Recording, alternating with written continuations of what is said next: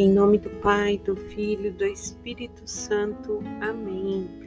Bom dia, 29 de junho de 2022. E hoje um dia festivo, que o Espírito Santo nos ilumine, que possa nos preencher com alegria, com os dons, com os talentos, as virtudes, com muita sabedoria. Que esse dia, que é um dia solene, né, dia de São Pedro e São Paulo, dois grandes pilares da nossa igreja. Que o Senhor permaneça conosco e que nós possamos também ser destemidos como foi São Pedro e São Paulo. Esse ano a solenidade vai ser comemorada no domingo, dia 3, mas nós não podemos deixar passar em branco o dia desses dois grandes santos.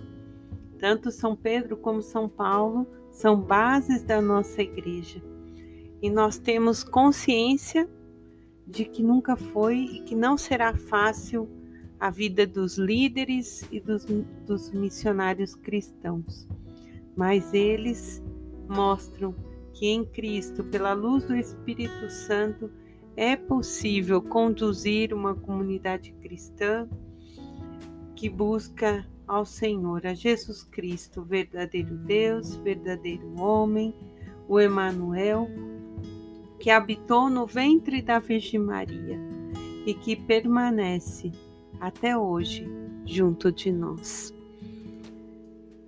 O Salmo 50 vai nos dizer: A quem caminha retamente farei experimentar a salvação de Deus. O Senhor diz que quem caminha com Ele, caminha no, no caminho reto, vai experimentar a salvação. E a leitura de Amós, no capítulo 5, versículos 14, 15, 21 e 24, vai nos levar para o contexto: procurar o bem e não o mal, para que vivais assim e esteja o Senhor conosco. Procurar o bem e não o mal. E muitas vezes o mal chega até nós disfarçado de uma forma leve, vai entrando, vai tomando conta. E quando nós vemos, o Senhor se afastou, porque a nossa liberdade tem que ser o caminho para que o Senhor permaneça conosco. Temos que oferecer a Ele todos os dias. Senhor, eu te dou livre acesso, eu permito que me mostre o que é certo e o que é errado, que fique comigo, que se eu não estou te agradando, que o Senhor me alerte. E às vezes a gente tem medo de fazer essa pergunta. E aí nós vamos lá para a leitura de Mateus, no capítulo 8, do versículo 28 ao 34. E a palavra diz que quando Jesus chegou à outra margem do lago, vieram ao, seus, ao seu encontro dois possessos saídos do túmulo e eles então gritaram: Que queres de nós, filho de Deus? Viestes aqui para nos atormentar antes do tempo? E aí os demônios suplicavam: Se nos expulsa, manda-nos a manadas de porcos. E Jesus disse: Ide. E todos os porcos se precipitaram pelo despinhadeiro e para dentro do mar, morrendo nas águas. Depois a palavra diz no finalzinho: E logo que todos os vi, o viram, pediram que Jesus fosse embora da região. Olha que interessante. Jesus está ali fazendo bem, o mal reconhece que ele é filho de Deus. Pergunta para ele: veio aqui para nos atormentar antes do tempo. E os outros que vê aquilo, pede para que ele vá embora. Aí a gente vai refletindo no que vimos ontem. Jesus tem o poder de acalmar a tempestade. Agora ele tem o poder de acabar com o mal. E ele e ainda assim existem pessoas que não aceitam.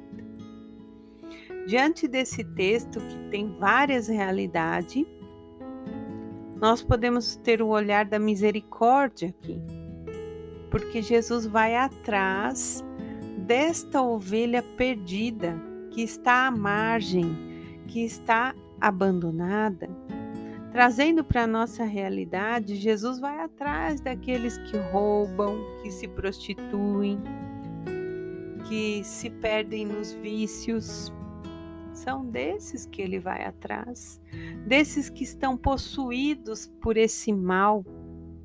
E ele quer resgatar. Ele pode resgatar. Mas muitos até pediram que ele fosse embora. E é isso que acontece, porque muitas vezes a sociedade manda Jesus embora. Porque ele acolhe, porque ele ama, porque a sua misericórdia se estende.